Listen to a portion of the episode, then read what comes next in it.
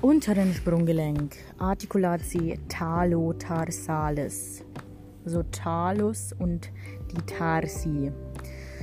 Diese Fußwurzelknochen verbindet das kräftige Ligamentum talocalcaneum interosseum den Talus mit dem Calcaneus. Das Band besteht aus zwei Anteilen. Ligamentum canalis tarsi trennt die vordere und hintere Kammer des Gelenks.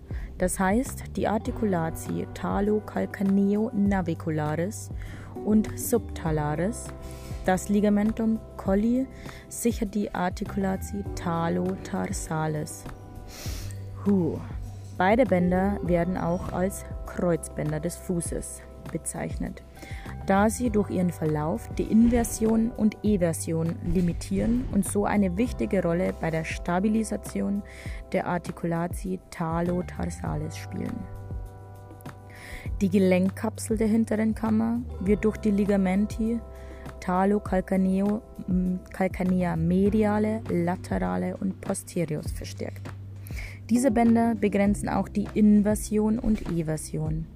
Die Gelenkkapsel der vorderen Kammer wird auf der Dorsalseite durch das Ligamentum talonaviculare dorsale verstärkt. Lateral verläuft das V-förmige Ligamentum bifurcatum das die Ossa naviculare, Cuboideum und dem Calcaneus zur funktionellen Einheit vereint und als Schlüsselband des Chopin-Gelenks bezeichnet wird.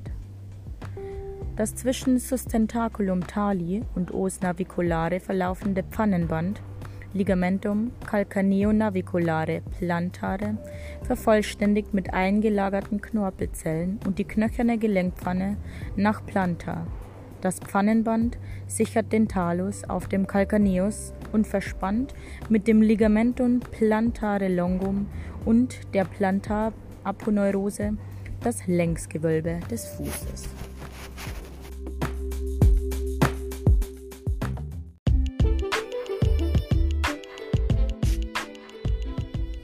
Also das Wichtigste zum USG und Kapselbandapparat ist,